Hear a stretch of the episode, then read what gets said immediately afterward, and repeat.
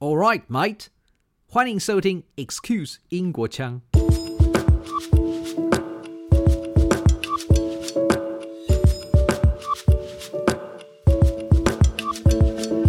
在我们这么高度依赖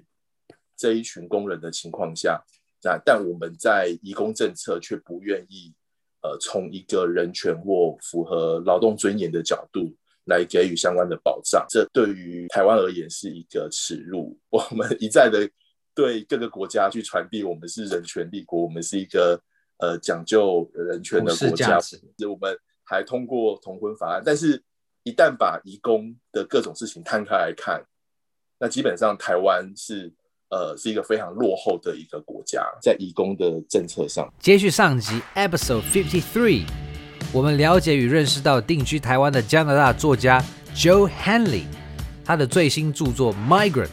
探讨在台湾的外籍移工血泪辛酸的故事后，今天续集 Episode Fifty Four，Excuse 英国腔有幸访问到一个可以说是国内为人权发声的灯塔 NGO。他是台湾人权促进会的秘书长施义祥先生。这组织简称台权会，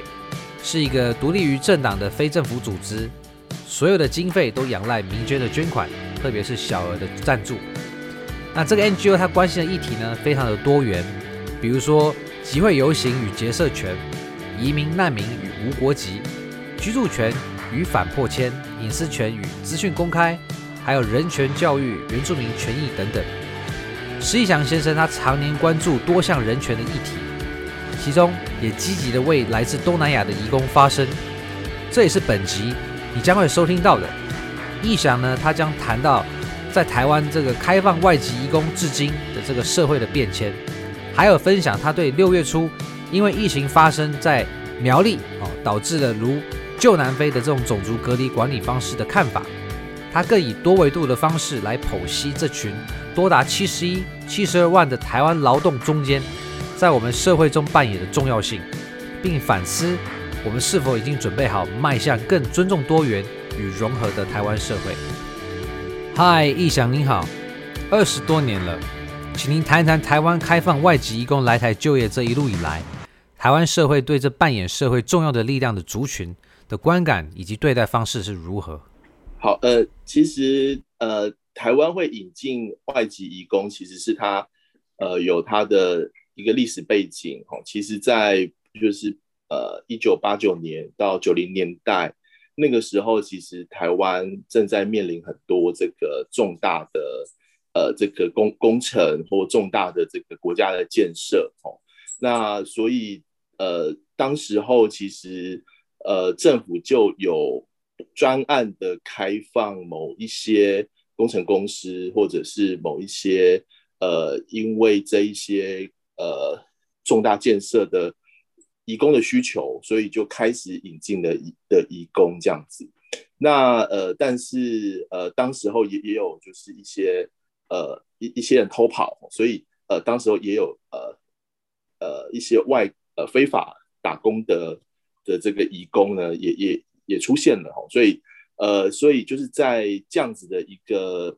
呃国家的需求底下，所以呃政府就开始去修这个就业服务法，然后就开始呃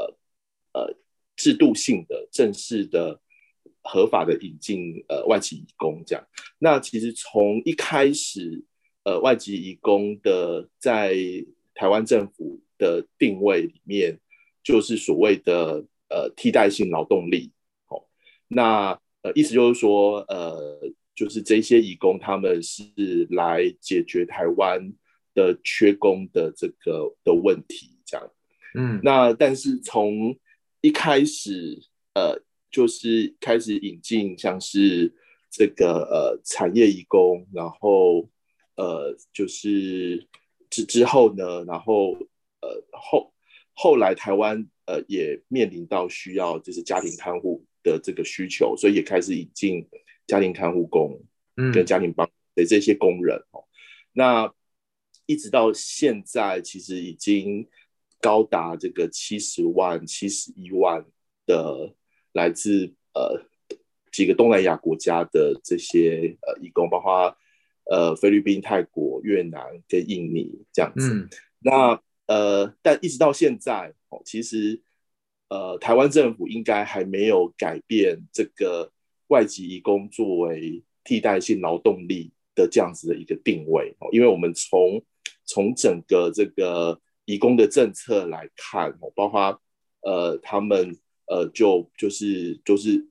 跟着整个就业服务法哦等的制度呃是一起的哈，所以他们跟很多的白领的移工、嗯、白领的这个呃所谓的老外哦是不一样的，因为呃台在台湾老外跟外劳基本上就是一个蓝领以工劳工跟白领。白领呃工人的不同这样子.那呃所以呃其实台台湾社会呃一直以来就是呃把这一群外籍移工视为是呃他他不是台湾正式的劳动力哦，然后呃再加上这些这些国家哈、哦、之所以会输出他们的他们的公民，然后。然后让他们来到，呃，像台湾这样子的一个一个国家，其实它有呃输出国跟输入国呃之间就是政治经济的一个一个的一个差异，嗯，就是说，也就是说有一个跨国移动的推力与拉力，是，好，那就比如说呃，像印尼移工哦，他们呃就是呃大部分会来台湾。当外籍移工的印尼移工，他们呃，大部分都来自很多呃印尼的乡村，或者是台湾的呃印尼移工都来自像是爪呃就是爪哇岛那边的那些非常贫穷的这些工人。嗯哼，那那呃，即便就是说在印尼的首都雅加达哦，那边的工人的基本工资其实也远远低于。就是台湾的这个基本工资，哦，嗯、呃，所以就是说，这就是一个一个呃一个推力与拉力，就是呃这一些呃东南亚国家，呃，因为他们的政政政治经济的关系，然后逼的这一些要生存，要让家里过得更比较好的这些呃人呢，冒险来到台湾这边工作，刚好台湾也有这个。需求，因为我们面临那个高龄少子化的这个的因素，然后各种的这个呃，不管是中小企业的这些工厂，或者是我们很多的公共建设等等的，其实就是需要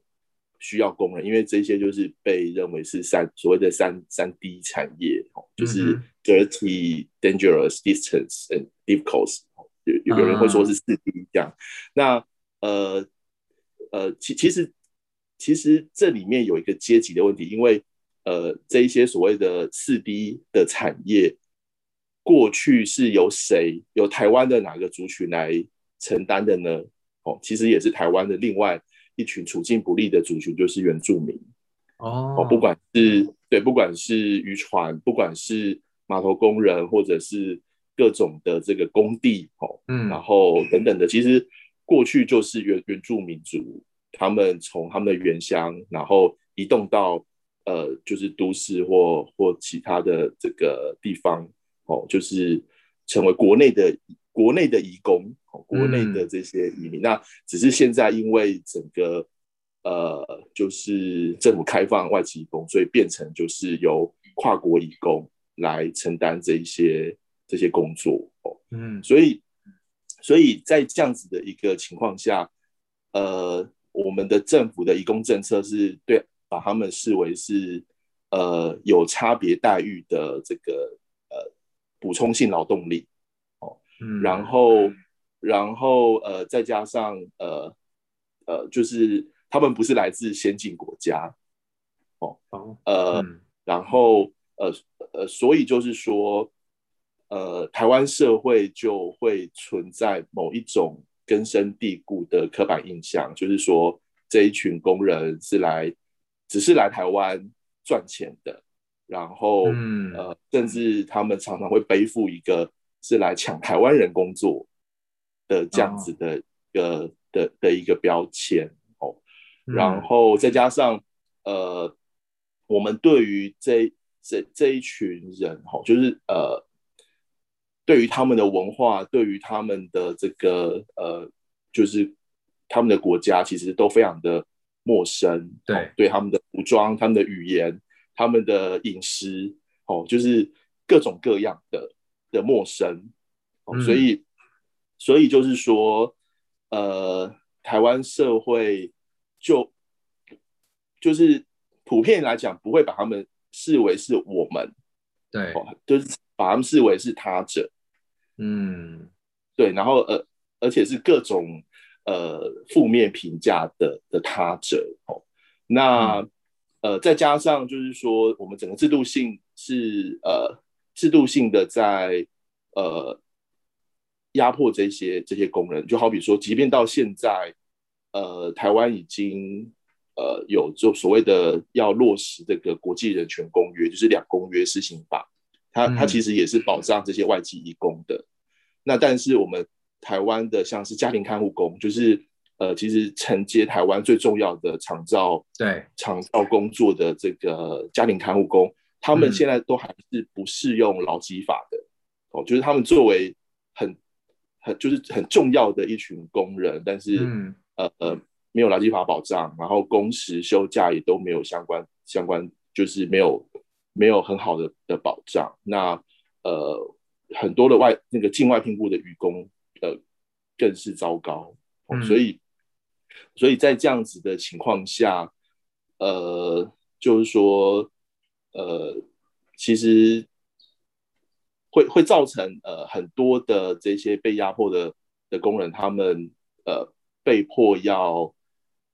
呃脱离台湾的规范，就是所谓的失联移工或逃跑外劳，因为、uh. 因因为他们呃如果在在这样子的情况下，呃就是说有有有有有几种情况啊，一个就是说他们可能在原呃原来合法的这个工作里面，嗯，受到。剥削或受到一些侵害哦，比如说这些印尼印尼的女性义工，他们的工作场域就是雇主的私人领域，雇主的家，对，然后他们很容易会因为性别的关系受到受到相关的侵害，所以他们选择逃跑。那或者是呃有有一些人是被呃被被老板剥削或压迫，所以他们选择逃跑。那当然也不会也有一些工人是他们呃为了获得更好的薪资待遇，嗯，哦，他们选择逃。不过，他背后有一个原因，就是因为像是越南移工，他们是这几个国家里面，呃，他们付的中介费是最高的，哦，就是说可以到呃五千美五千美金或六千美金这样子的，呃，非常高额的这个的中介费，所以他们为了呃要偿还相关的债务，所以他们选择逃跑去获得更好的薪资待遇。但、嗯、但但无论如何，就是说这一些这一些累积起来的的事情，呃，也会让呃不管是台湾的社会大众还是相关的新闻报道，其实都会把这一群所谓的逃跑外劳视为是一群呃台湾就是不受台湾体制控制、嗯规范呃然后的的一群呃潜在的。的非法的人，好，嗯，那所以从刚刚很各种的这个条件，呃，几乎可以说，呃，台湾社会，呃，就是是一个不管是制度上还是嗯一般社会大众的这些观感，其实都是明显的在歧视这一群东南亚的工人。嗯嗯，嗯那那对于呃，另外就是对于这个产产业界而言哦，就是呃，也有也我们都也一再的指出说，呃，其实台湾缺的呃不是呃缺的其实不是劳动力哦，就是说精确的讲，应该是说台湾台湾的这些产业，他们要的其实是廉价的劳动力。嗯，对，就是说。呃，就是这些资方资本家，呃，他们为了要获得更大的利润，然后呃要接更多的订单，那他们呃为了要呃就是说呃是就是说赚取更多的利润，所以他们其实需要需要移工所需要的其实是呃这一些工人他们呃跟白领工人之间是呃。的差异就在于他们可以接受比较低的薪资，嗯，来台湾工作，嗯，所以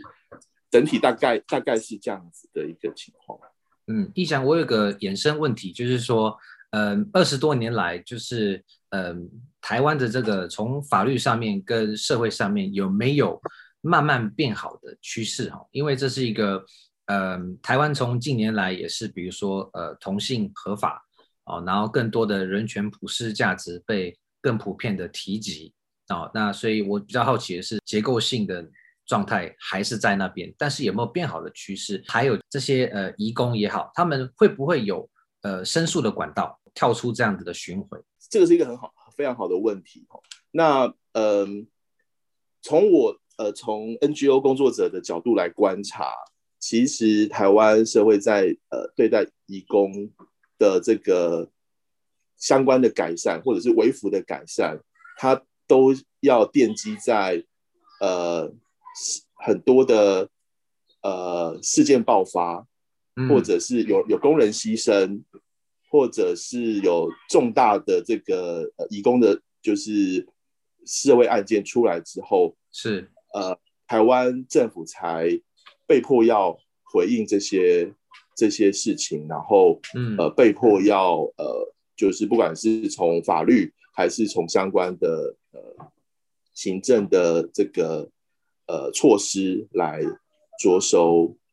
改善。那，确实有，也是有的。那，呃，就以就以我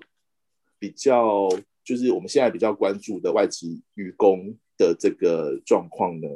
那其实它都是。因为发生了像是呃东港的福智群号上面有一位这个印尼渔工 Supriyanto，他在因为在船上被虐待，然后生病死掉。呃，一一开始那个地检署还草率的签结，然后后来是公民社会去呃持续的追这样子的一个案件，好，然后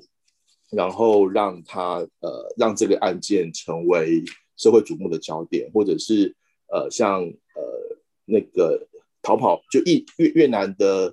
逃跑移工那个阮国飞，他呃进被桃园呃就是被那个一位年轻的警察近距离开九枪的这个事情，哦，也是引发社会呃呃大众的关注。然后包括像是这个。呃，我们的福生十一号在南非哦，被认为是违反这个国际劳工，呃，就是国际劳工公约 C 八八公约的第一艘船哦。那就是就是因为我们呃的很多的台湾的渔船上发发生很多血汗渔工的状况，所以就引发像是呃其他其他国家。呃，包括像欧盟哦，就曾经对台湾呃发出黄牌警告。那现在美国的劳动部也把台湾的渔业哦纳入这个呃禁止童工与强迫劳动的制品清单里面，这样。嗯，对。那所以就是在种种的这些外部的压力底下，那我们台湾政府就呃为了要解除黄牌，或者是呃为了要面对很多地上有在对于很多渔业的的这些呃规范底下，我们台湾政府就被迫要去修改呃渔业三法。那也呃就是本来不受规范的这个就是就是境外聘雇的渔的渔工哦，也台湾也就是制定的相关的办法，嗯，来做基本的规范。它劳动保障的密度也非常的低，但是台湾政府就是。为了要回应这些国际的压力，就不得不去做改改善，也包括还还包括美国的国务院每年也都会公布这个人口贩运的报告 TIP report，嗯。那呃里面也对台湾的各种的劳工各种的的移工、渔工有非常多的批评，吼、uh 那呃，所以台湾政府也呃去修改了所谓人口贩运防治法，哦，来做相关的规范。所以说，呃呃，我必须要说，就是说这一些改善改革不是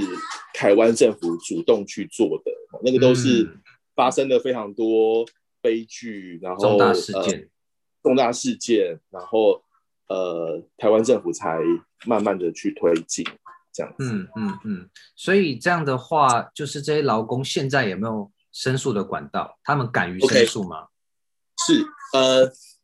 就对，就是也也因为呃非常多呃大大小小的压迫，所以劳动部就有了一个呃一九五五的专线。哦，那那个专线就是政府外包给。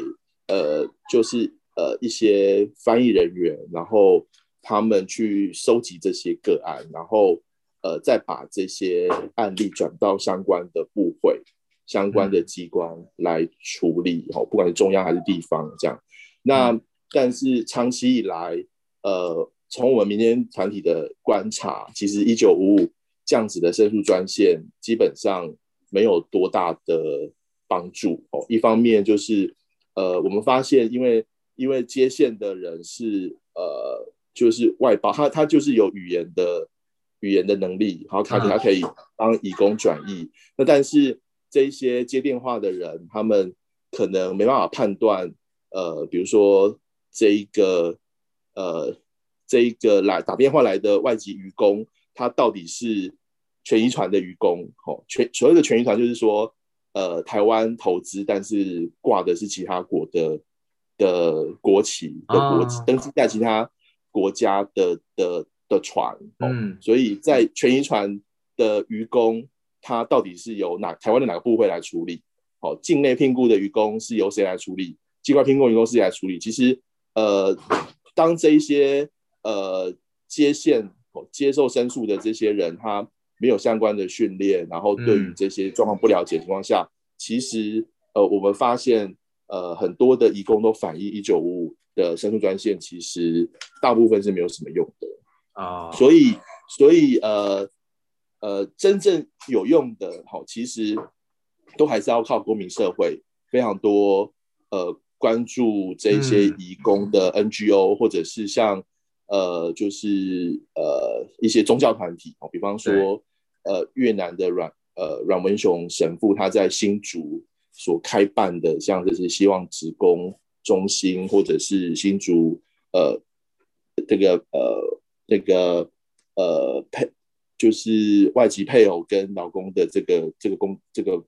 这个办公室啊，嗯，协助大量的这些义工，还还有包括台湾国际劳工协会跟这个桃园市群众服务协会，哦，就是这些、嗯、这些。在第一线的组织，他们呃才是真正帮助这些受到压迫的移工，然后呃不管是透过体制内的救济，哦，那如果体制内走不通，那往往我们就会看到这些团体会串联起来去召开记者会，然后去施压政府，必须要对这一些个案去做相关的协调或相关的处。相关的处理，这样子，嗯嗯嗯，了解了解。OK，所以基本上刚刚就是逸翔跟我们提到，近二十多年来台湾社会跟政府它到底呃做了什么样的事情，以及趋势是怎么样。那呃，大家可能最近都有意识到，就是六月初啊、呃，我们苗栗县呃县长呃徐耀昌他在几个呃当地科技厂接连出现移工群聚感染之后呢，他下了一道呃蛮有争议的这个行政命令，就是说所有在苗栗的移工哦，不管你是什么功能的移工，都禁止外出。那这内容包含了全县的这些移工在工作之外的时间是不能出去的。那生活上一些必需品的采买需要由专人来负责，上下班的移动呢，更要由业者或者是中介来负责接送。那他也特别跟警察单位说要加强的这个巡查。那我相信大家可能也有听到有一句他说的话是说：确诊命都没了，哪来人权？所以我今天想要问的意向是，嗯、这件事件，呃，您对于这一道有争议的行政命令，呃，从你在 NGO 的这个角度，你的看法是什么？好，呃，其实针对这个苗栗县独步全球的，呃，针对移工，呃的禁令，哈，其实我们呃第一时间就发出了一份声明，那我们台全会的声明基本上就，呃，就是指出，就是说，其实这一次苗栗呃几家电子厂哦确诊的工人，其实呃有本国籍的工人，也有外国，就是外籍移工这样子。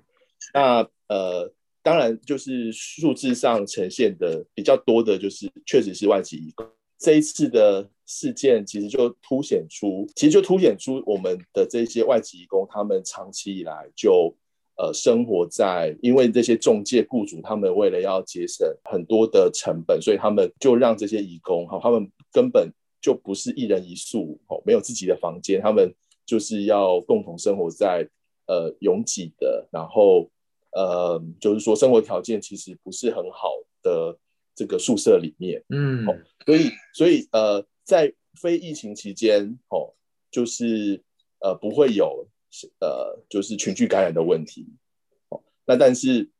但是在疫情在在疫情爆发之后，其实移工其实就生活在他们本来就。呃，生活在确就是感染的风险比较高的环境下，是。哦、那呃，我们新闻稿里面呃声明稿里面就有提到这件事情是其实可以预防的，哦，因为台湾在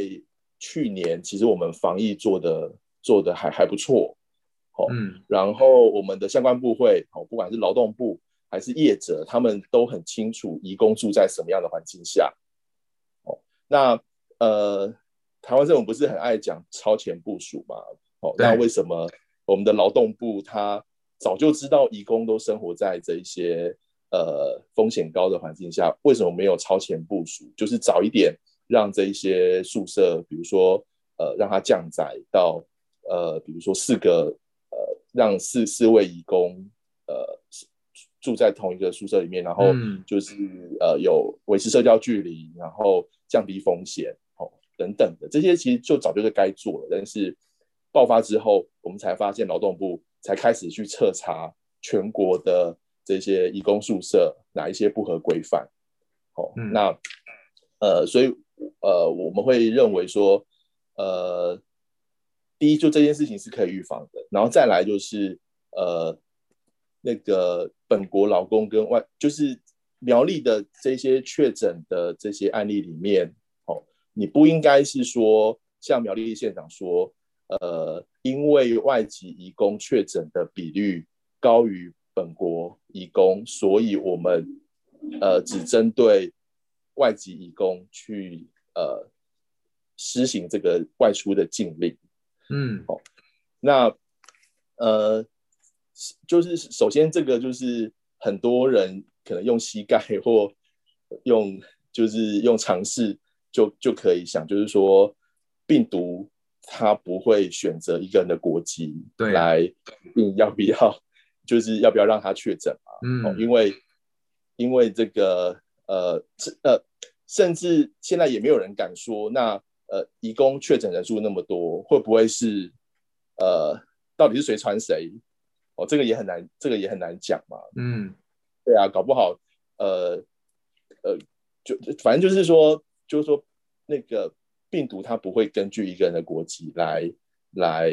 来传染它，它来就来进行相关的这个传染嘛。哦，那所以我我我们就认为，呃，苗栗县的这个禁令跟是完全赤裸裸的在呃歧视呃外籍移工，然后甚至它呃它不是针只针对这些工厂的工人的禁令嘛。哦，因为因为比较严重的，大家都可以掌握到，就是那几家电子厂嘛。是，但实在没有必要，就是把全县呃，就是好几万的这个移工，而且呃，苗栗县的的移的移工也有不同的形态嘛。好对，也有也有非常包括七千多位的家庭看护工。那家庭看护工他们我们刚刚有谈，他们的工作场域就是这些雇主的家里，他们也没有群聚的问题，甚至、嗯、呃，我们就指出说，呃，这一些社福义工他们平常照顾出，就是主要工作是照顾长辈哦，那甚至呃，很多家庭可能那个呃，就是就是那那家里面可能就是这位外籍义工跟被照顾的长辈。那其他的家人可能都在外地，呃，工作，或者是根本就没有住在就是家里面。嗯，那你你用这个禁令禁止这些移工去采买，哦，禁止他们外出。那一如果这些长辈需要医疗，或者是呃需要靠移工去采买生活用品，然后你又禁止他外出，而如果他冒险外出，还会被警察。这个取缔哦，那其实受到、嗯、我们就说受到很大的冲击的会是这些呃有长照需求的家庭。听到的是所有的人，不管你有没有跟确诊者接触过，就是一律都这样子。那你会觉得说这样子在法律上是站得住脚的吗？我们认为就是有有两个层次，一个就是说，因为现在就是全国三级警戒嘛，其实三级其其实即便到四级警戒。呃，都没有禁止外出的这个这个选项，除非是一个非常非常非常严重的这个地方哦，嗯、否则在一般的情况下，即便到四级，其实你还是有必要的话，其实你都还是可以的外出，你只要做好相关的防疫措施就好。那更何况。在在三，我们现在生活在三级底下，其实大家都还是可以，就是说去工作，然后去采买，就是我们的各种的社会系统的运作，对、嗯、必要的社会系统的运作，其实都还正常的运作嘛。对对，那呃呃，所以呃，那个禁止外出的经历，实在是实在是不知道 是基于什么样的。荒谬的理由或想法 所做出来对，嗯、所以这个禁令我们觉得它完全违反现在中央疫情指挥中心的的指示吧。嗯，那呃，我们也提到，其实根据传染病防治法，整个它的治理架构其实就是地方政府要听中央的指挥。嗯，那呃，这个苗栗的这个禁令爆发之后，包括陈时中部长。还有这个陈宗燕副指挥官，其实都有提醒苗栗县要回到三级警戒啊，意思就是说，呃，就是这个禁令应该就是，就是他他不他不符合三现在三级全国三级警戒的的规范，因为它是是已经是近乎是一种强制性的一个措施。对，那强制性的措施，它就是一一种。呃，国家公权力的行使，哦，那尤其它又涉及人身自由的剥夺，对啊，所以，所以我呃，我在有一次 TVR 记者会记者会上就说，呃，如果这些移工觉得这个禁令是有问题的，然后他们被限制人身自由是没有道理的，他们其实是可以呃主根据提审法去请法官。来审酌这一个剥夺人身自由嗯的规定哦，然后呃，如果法法院觉得呃需要去审理哦，那法呃地方法院开出提审票之后，二十四小时之内就要开庭这样。那呃，所以其实现在的义工如果有被限制人身自由，其实都可以走这个救济的途径哦。不过，呃，到目前为止，呃，呃，应该还没有相关的案例。是，那是那不管是苗栗还是，其实我们呃台权会已经知道非常多地方的私人机构都在比照办理，比照苗栗县这个禁令在办理。哇，那我们获得，呃，对，我们昨天我昨天才下班前才发出一个公文，嗯，给那个相关部会，请他们说，就是说明具体说明。呃，这呃这件事情有没有呃违反现在的的规范？这样，嗯，那那呃，其实大这一些申诉这些个案申诉里面，他们也都有提到，呃，他们被被警告，就是说如果没有遵守这一些禁呃禁止外出的规定，那呃他们就被威胁说，那可能就会把他们遣返。我我我的看法是，这应该也要看当初当初的那个劳工的，就是合约的规范，还有就是 这些，我我认为啦，这是一个感觉，很多人其实都不希望，嗯，呃，这样讲也不是很对，但是就他不希望早逝嘛，大家都希望说，OK，生活还是就是尽量能够呃正常的过，那也不要特别去把这件事情给。闹大，我认为很多人可能会是这样想，所以变成是说他们就是一个相对的弱势，因为这个命令听起来也就是基本上可以说算是威胁嘛，对不对？呃，对对，基本上我们获得讯息就是各种大大小小的威胁，然后甚至因为呃可能语言或翻译的的问题，吼，其实很多义工搞不好都搞不清楚，就是这些谁说的，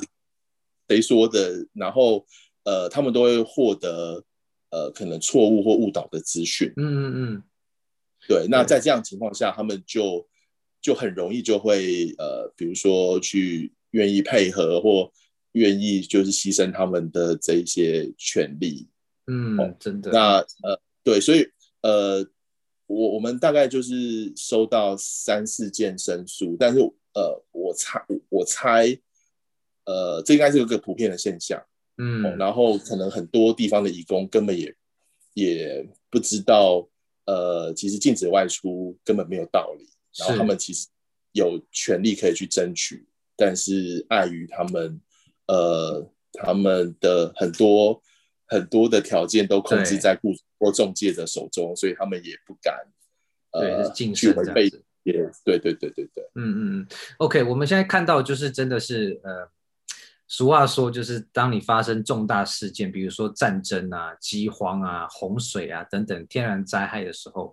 人性的黑暗面可能会被凸显。那这一次感，嗯，把这些状况都冒到台面上，我也看到，如果是没道理的，那似乎就变得好像是用威胁，就是也是谢谢谢有这些 NGO 可以帮忙发声哦。那我们现在想要呃退一步看整个台湾的经济结构。呃，刚刚呃也提到说，有很多呃不同的岗位，其实呃这些外籍劳工扮演很重要的角色，包含了海洋的这些捕捞啊、家庭帮佣啊、机构看护啊，甚至是在家庭陪伴呃我们的阿公阿嬷的这些制造工作啊、呃建筑工地等等，甚至是在外展制造啊、营造相关，甚至到屠宰都有。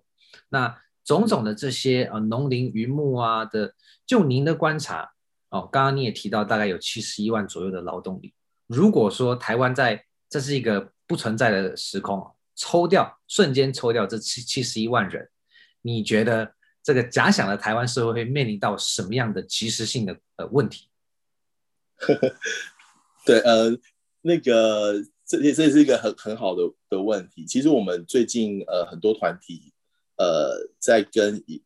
跟一家策展的团队。在讨论，就是说，呃，在在即即将到来的夏天，要举办一个有关外籍义工的一个展览哦，希望透过呃这样子的方式，让更多台湾人呃，就是认识这一群重台湾重要的的人，嗯，这样。那呃，我们其中就我们那天开会就想到，就是跟你一样的问题哦，就是说，呃，那个群众都。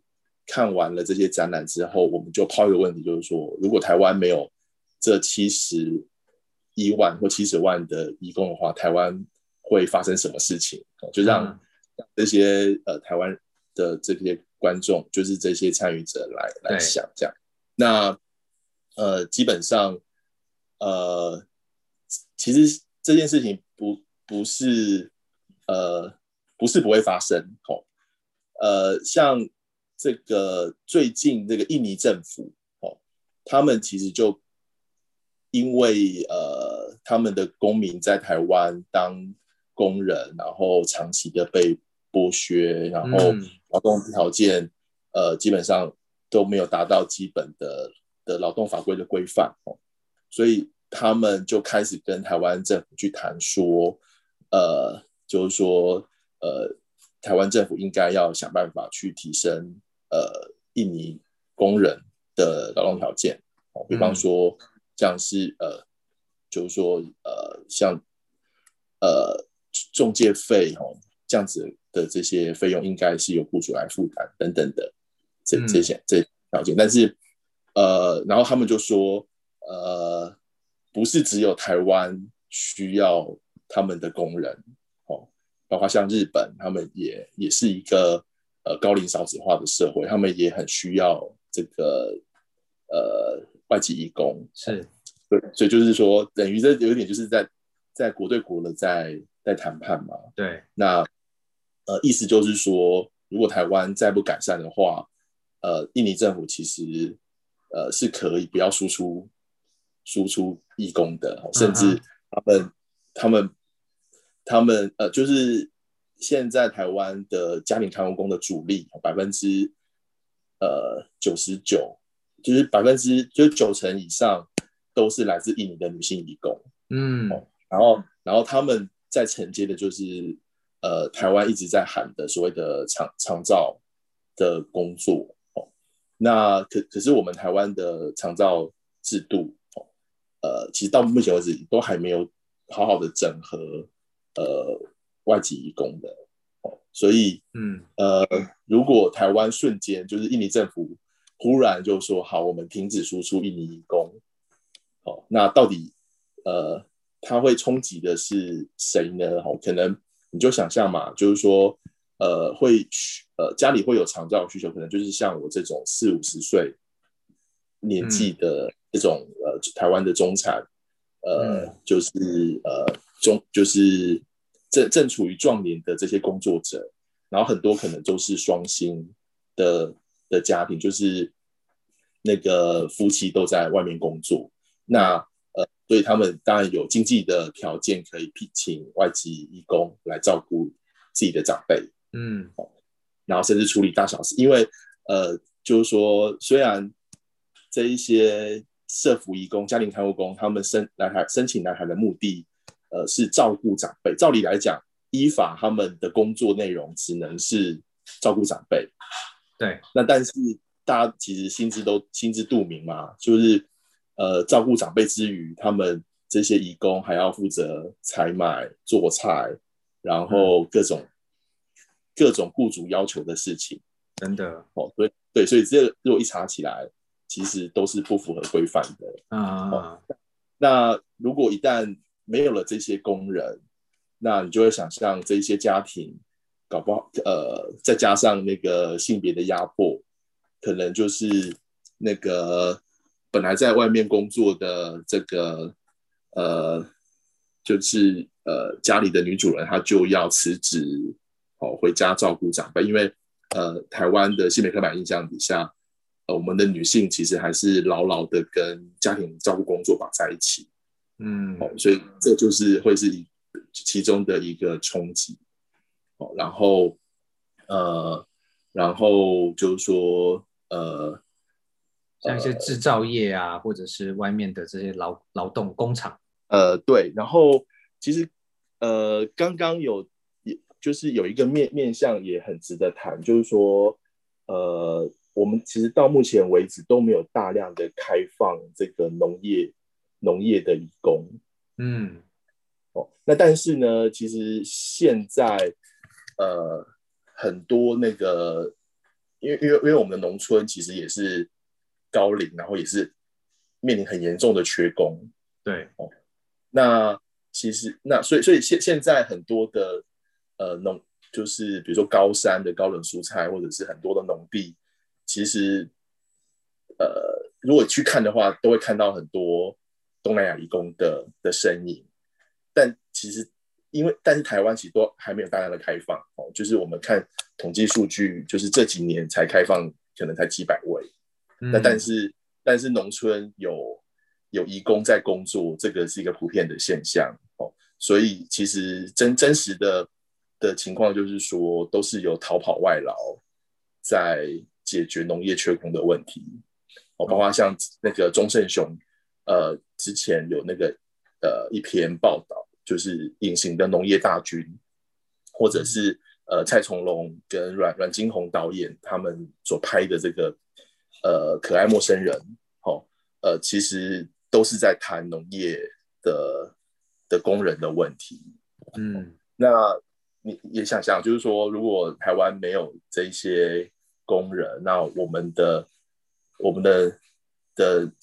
农农村农田，或者是我们的这个粮食，粮食对，然后整个相关的呃农业运输等等的系统，可能就会面临崩溃。嗯，然后我我们渔我们的渔那个渔业哦的产业，其实也是全世界数一数二大的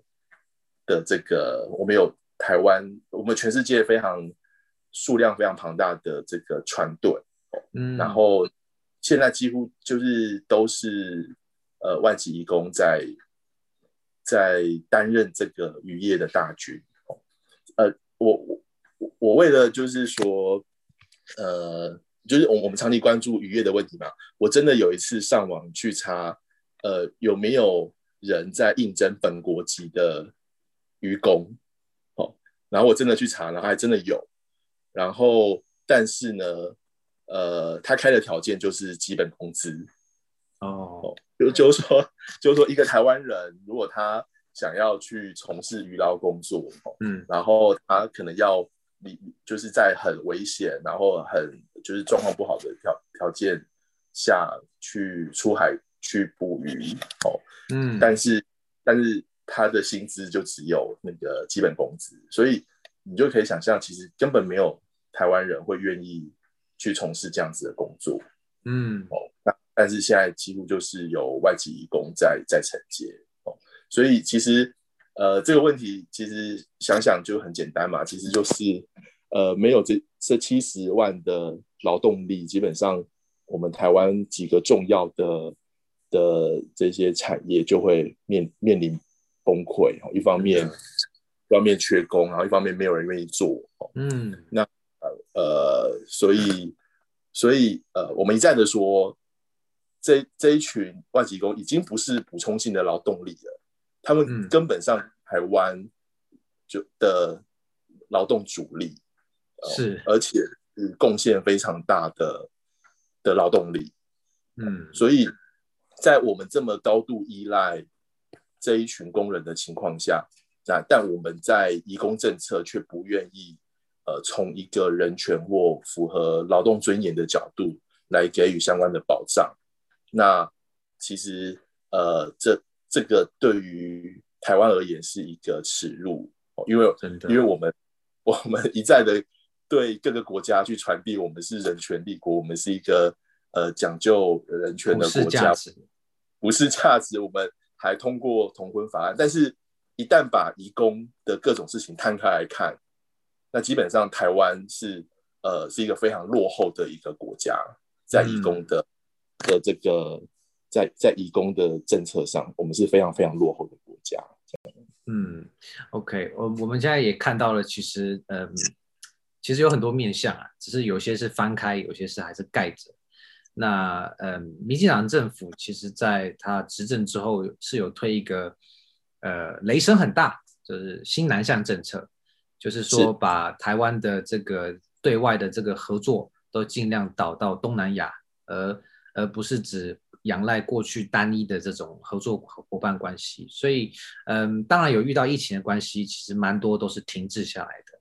那我是想说，就您的观察，就是在过往，也就是疫情前的呃发展的这么多年的新南向政策，是否有实质？哦，就是说在纸本。名义之下有没有实质的改善台湾跟东南亚诸国的关系呢？那还有就是说，是否有哪些仍然严重不足，甚至是根本没有改善的地方？嗯，其实呃，我们并我们并没有呃长期深刻的去关注这个新南向政策。嗯，那但是我们呃却很容易看到丑陋的一面。呃，就是。呃，我们因为这个新南向政策呢，所以劳动，呃，不好意思，教育部就有一个呃所谓的新南向专班，嗯，因为整个新南向政策，它其中有一环就是要呃引进就是呃专业专业人才嘛，然后要有就是台湾跟这些国家的这些不管是产业还是人人才的交流哦，所以在这样子的脉络下，呃，教育部就呃，比如说在大一些大专院校去开设所谓的新南向专班.然后他，然后但是因为台湾高龄就是少子化的关系，所以其实我们有非常多的这些过去从技术学院哦，就是专科院校转型成大学的这一些呃学校，他们其实也缺很多学生，嗯、哦，所以这个新南向专班也某种程度在帮这些学校解决招生的问题，嗯，好、哦，那呃，但是我们其实呃已经发现哦，甚甚至就是呃最早就是康宁护校，就是在那个内湖康宁路的那间。那间学校呢，就爆发，其实，呃，他们是也是透过中介，哦，透过这个呃其他东南亚国家这些中介，然后、嗯、呃，他们也是学生要如果要来台湾，呃，来念来念大学，他们也要付高额的中介费，哦，才能来台湾念大学，哦，嗯、然后呢，呃，他们名义上是学生，但实际上。呃，可能白天上一两堂课，然后呃，其他的时间他们就会被分发到不同的呃，就是工厂或者是工作单位去进行低薪长时间工作的这个呃，他们可能学校可能会用实习，但实际上一样也是廉价劳工。嗯，好，所以呃，康宁康宁就是康宁护校。就是爆发之后，呃，有就被发现非常多的学校都是，呃，名义上是招收东东南亚的学生，实际上就是在，呃，就是其实就是呃新形态的呃廉价劳工的的压迫的模式。那一直到今年，其实我们呃也有处理。一个缅甸学生的个案，然后他是因为他呃呃，就是说他被抓到非法打工，嗯、然后被被关到外国人收容所之后，然后跟我们申诉，我们才发现哦，原来他呃也是在高雄的某一间学校，呃，因为新南向专班的的关系，然后呃才来台湾的这样子，然后。嗯然后，因为现在缅甸正在发生发生内战嘛，所以他也、啊、也不太敢回去，对，所以还跟我们求助，那我们才才发才发现，就是说这个新南向专班，呃，即便就是政府已经已经三声五令说不可以用这种方式，好、嗯，然后监察院也在注意，但呃，还是有发生这样子的情况。为什么要借由学生身份，但是去行打工之实呢？呃，因为就是说，我们的就业服务法并没有开放所有的东南亚各国都可以来来台湾，OK，呃，工作，因为现在只限定那四个国家嘛。嗯、那我我我们我刚刚说的那个是一个来自缅甸的，对，那很多新南向专班其实就是来自那个，就是说他们呃，他们就是本来就没办法根据台湾就业服务法来台湾工作的，所以。嗯。所以中介可能就找到一个一个一个破破口，破口，然后可以走、嗯、对 走这个模式来台湾工作这样子。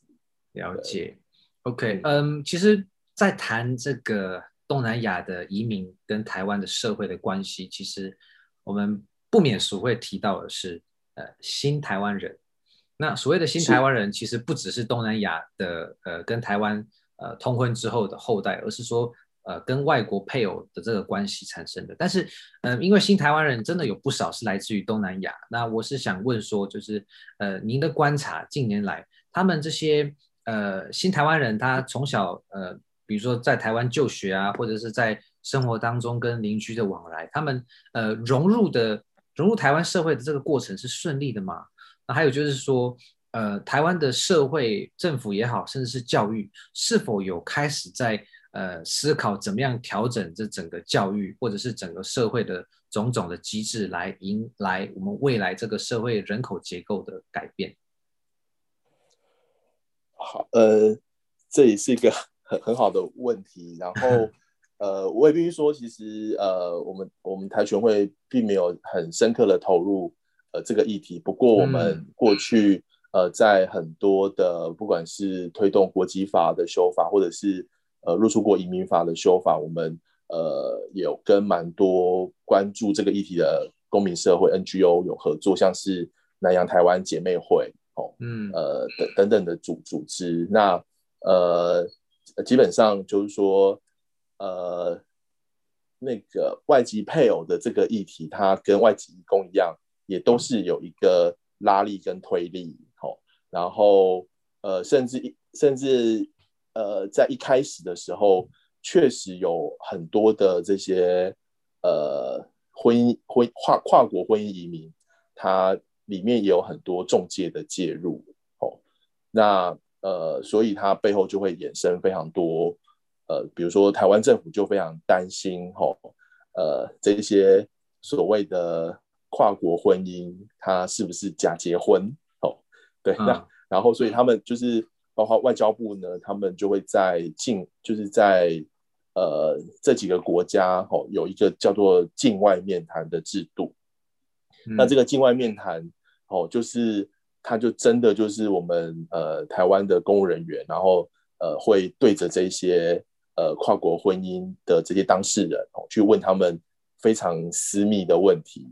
然后呃就是近乎就是一种讯问，然后如果呃你回答的不一致，那台湾政府可能就会在那个关卡就不让这些呃跨国婚姻可以顺利的顺利的结婚来到台湾。OK，那对，所以就是呃，这里面也也跟外籍移工一样，有存在非常多制度性的歧视的问题。嗯，哦、那那呃，那就是说呃，他们呃，就是说呃，就其实台湾政府其实包括像移民署呃，也也都很很担，就是知道或者说呃这一些呃。婚姻婚姻移民，他们来到台湾之后，一定会产生各种文化，呃，或文化的的差异所衍生的一些冲击或适应的问题，或者是他们还是会被台湾的家庭或台湾社会视为外来者。哦，那所以呃，移民署当然呃，就是说呃，其实有非常多的政策措施来加来。呃，就是说加速让这一些婚姻移民可以快呃尽快的融入台湾的的社会，所以、嗯、呃呃，就是我们甚至有一一个基金哦，过去应该是叫呃，就是现在现在叫做新住民新住民基金哦，它那个基金就是可以让很多公民社会呃去申请，然后去办理非常多的呃。呃，活动或者是很多通过很多计划来让婚姻移民呃可以呃融入社融入台湾社会，或者是进行一些文化交流的活动。哦，嗯，呃，那所以呃，其实就就我的观察，其实呃呃，其实台湾社会基本上呃还是呃在社会比我。在社会底层或者是一般的台湾人，基本上都还算是友善的的一群人，所以呃，我我是觉得在公民社会的努力下，然后在台湾政府的一些相关政策，包括大部分的台湾人基本上都是友善，所以我觉得呃，目目前看起来，呃呃，其实呃，基本上是应该是。往好的方向发展啊，嗯，对我我我不我不敢说完全的好，因为其实还是有呃还是存在很多的的的问题。那呃，我们公民社会在意的就是制度面嘛，所以呃，我们其实过去努力的方向就是说，比如说修改呃这个呃应该就是修改国籍法，嗯。呃。呃，还还有就是，呃，就是说，我们去挑战一些制度性的歧视，比方说，南洋台湾姐妹会，他们就是去呃去挑战那个婚姻移民的财力证明，好，就是早就是早期的婚姻移民，他们要有一大笔的的资资金的条件，他们才可以、嗯、呃在台湾呃就去申请这个的规划，或或者是说。呃，我们的国籍法呢，早期呢，就是呃，会要求这些要呃申请规划为台湾国籍的这些婚姻移民的，他们要先放弃他们原本的国籍。嗯，哦，那但是在这个长要花好几年的这个规划的过程呢，有一些规范，呃，而且那些规范其实都有点模糊，比方说，如果你品性不端，哦，或者是 这很难很难界定，对，就是很难界定的一些一些说辞，一些说辞，它竟然被规定在法律里面，哦，嗯，所以就是有有很多过去有很多已经为了要申请规规划台湾的公民，他放弃他的国籍，但是在过程中又因为这些呃法律的规定。他也不可以不能申，就是不被允许申请台湾，对，所以就变变成无国籍人士，就变成一个他卡在台湾的，因为他没有国籍，他根本也没办法回到他的国，而且而且有一些国家，你一旦放弃国籍，你就不能恢复了。是。对，所以对，所以我们公民社会就是在挑战这些法律，所以呃、嗯、呃，就是说呃，这长长远长时间下来，呃，财力证明也被。就是呃也被改善了，国际法也被改善了。嗯、哦，那那这个是呃我们呃就是我们是从制度面去做啦。那呃、嗯、但更多的很多的团体，比如像呃屏东的好好妇女呃发展协会，哦，那他们就是长期就是呃在呃屏东地区去举办非常多的那一些文化活动。然后让让那个台湾社会，呃，其实都可以呃，透过这些活动去呃，去跟呃这些本来是外来者，但是慢慢的已经就成为呃所谓的新台湾人。那我觉得、嗯、呃，就是这些改善，其实呃，在我看来都还是公民社会的努力。好、哦，不管是制度性的挑战，还是很多。呃，各地大大小小的这些这些交流活动，然后让呃，就是新台湾人可以呃，好好的在台湾生活下去。那不过呢，最近呃，因为这边有提到，就是后就是那个新台湾之子嘛，就是第二代哦。对。那其实呃，长期长期下来，其实现在这些第二代很多都已经大学毕业，甚至成年了。那呃，我们我们最近呃很就是说呃很高兴看到的一件事情，就是说呃，因为我们的移民署它在那个我们刚提到的那个新住民基金哈，因为它会有个审查委员嘛，嗯、那他想要在那个审查委员的这个呃就是呃新著名的那个。人数比例，呃，就是人数还有他的整个委员的比例，要把它呃下修，哦，那就引发了那个相关的抗争。然后最近一次的抗争，其实就是这些呃新住民的第二代，他们去组织发起的运动，哦，所以我们就会呃就就看到，其实呃呃，就是不管是一开始呃。婚姻移民还是他们所生下的第二代，呃，我觉得其实都已经是一个很重要的呃一个一个主体，然后他们可以在台湾呃好好的生活，然后去、嗯、呃去展现他们呃跟原本台湾社会不一样的这个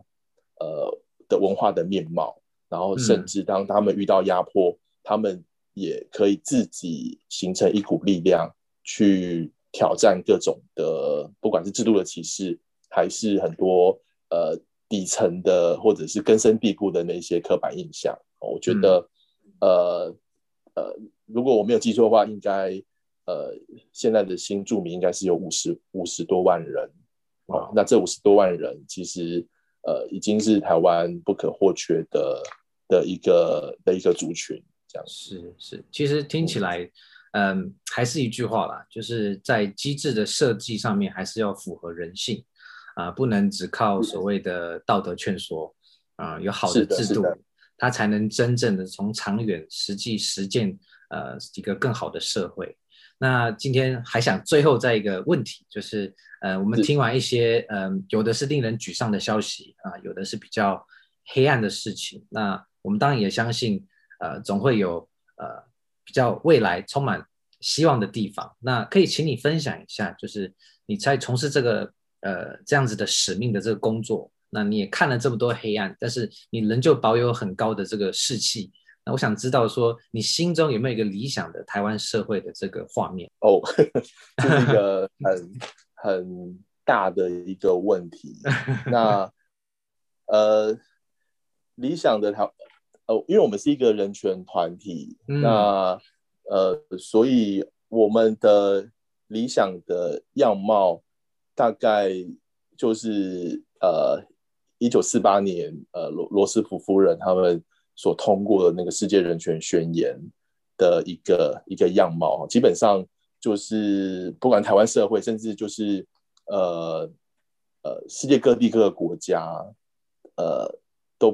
不应该因为一个人的特殊身份啊，不管是年龄、性别、阶级，还是国籍，哦，还是他的族群身份，还是他的他的呃，比如说他的这些呃。对于呃整个世界的这个世界观的看法，我们不应该因为呃这一些差异，哦，呃让这些人在权利的享有上有任何的的差别对待。哦，那如果放在我们今天这个主题，所以呃就是说呃当外籍移工已经是台湾呃高度依赖的。的力量的一群一群产业呃一群劳动的力量，嗯，然后当新新就是新跨国婚姻的这些新移民，他已经台湾社会不可或缺的的族群，哦，但呃我们的政策，然后我们呃台湾人的一些呃呃一些呃基本的意识能不能够跟上？哦，对，那。呃，我想这还是有很很很大的这个努力的空间。嗯，那但但但我觉得，呃，台湾社会就是一方面有这么多的这个，我们刚刚谈了非常多负面的的这些事情，嗯，但如果我们把台湾放到整个全球来看，哦。其实，尤其我们身处在亚洲，哦，所以其实相相对而言，台湾在很多的这些呃国际，就是一些国际 NGO，像 Freedom House、像 Civicus 或者是联合国发展署，其实台湾的自由程度、公民社会还有性别的呃这些评比的表现，在亚洲或在全球，其实。都是算是资优生或者是前段班，嗯，哦，所以对，所以我觉得台湾真的是一个其实蛮可爱的地方啊，就是说，呃，我们呃，我们过去有威权历史，然后我们已经脱离了呃，就是戒严，然后我们现在开始走向民主深化，甚至因为呃各种的条件。那我们现在，呃，又其实在整个全全世界的舞台又扮演很重要的的位的角色。嗯，比方说，我们有护国神山，那我们有那个台积电，然后就是全世界都非常需要的一个产业。然后我们呃面对中国，我们在整个那个抗中的最前线。好，然后。不管在防疫的作为等等的，其实我们呃，台湾是在往一个，就是目前在往往一个好的方向去发展，但我们也不能因为这样就太骄傲或自大，或者是呃过度的去放大我们的的民族主义。然后呃，我们应该要呃，就是在很多的呃价值的选择，或者是在很多实际的呃每一个人的行动当中，我我觉得大家要要一致，就是说呃，如果你你。希望台湾被国际社会尊重，被国际社会对待，甚至呃，我们很讲究人权。那对，那这一些这一些看法，这些诉求，也应该要呃一致的去对待每一个人，尤其是台湾、嗯、呃的原住民，然后无家者、移工，然后新住民，甚至呃很多的。呃，当我们在面，因为呃，明天就是世界难民日，哦，那台湾也是有很多的那个来台湾寻求庇护的难民，但是，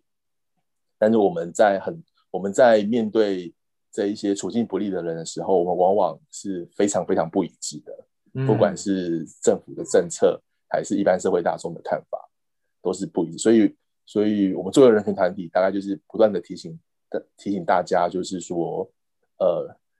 当我们需要其他人怎么样对待我们，那我们其实就应该要呃用同样的价值对去对待每一个人。嗯，嗯，那这个大概就是理想中的 台湾社会吧，世界大同这样子。OK，嗯，今天非常 非常感谢义祥这么大方、这么的深深度的跟我们分享他的工作跟一些社会呃我们比较不为人知的一面。那我也真的很感谢，就是你在台湾人权上面的付出，还有就是其他 NGO 团队这么用心，在台湾表现已经不错的时候，仍旧呃没有气馁，也没有呃骄傲，就是继续让台湾成为更好的一个世界的一份子。今天再次感谢你的参与，谢谢。没有呃，非常谢谢嘉佑的邀请，然后今天的问题都非常的棒，非常感谢你们制作这这一集的节目。喜欢本集访谈的内容吗？如果你是用 Apple Podcasts 收听，欢迎你为 Excuse 英国腔评价与留言，你的鼓励是我最大的动力。也欢迎你加入 Excuse 英国腔在脸书的社团，